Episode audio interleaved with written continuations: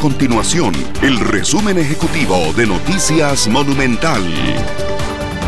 Hola, mi nombre es Fernanda Romero y estas son las informaciones más importantes del día en Noticias Monumental. El 2021 cierra con la sobrepoblación penitenciaria más baja de las últimas dos décadas, ubicándose en un 8.9. Eso permitió al país salir de la categoría hacinamiento para quedar con sobrepoblación según los estándares internacionales. Para el Ministerio de Justicia y Paz, la inversión en infraestructura penitenciaria hizo que el porcentaje de sobreocupación de espacios penitenciarios cayera de 43% en mayo de 2018 a 8.9% en noviembre anterior.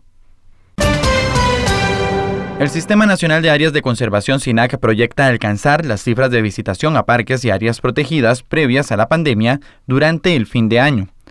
En lo que va del presente año registran una visitación de 1.500.000 personas y al cierre del 2021 esperan superar los 2 millones de visitas.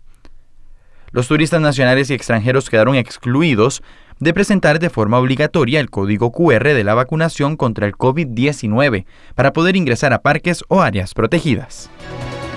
Estas y otras informaciones usted las puede encontrar en nuestro sitio web www.monumental.co.cr. Nuestro compromiso es mantener a Costa Rica informada.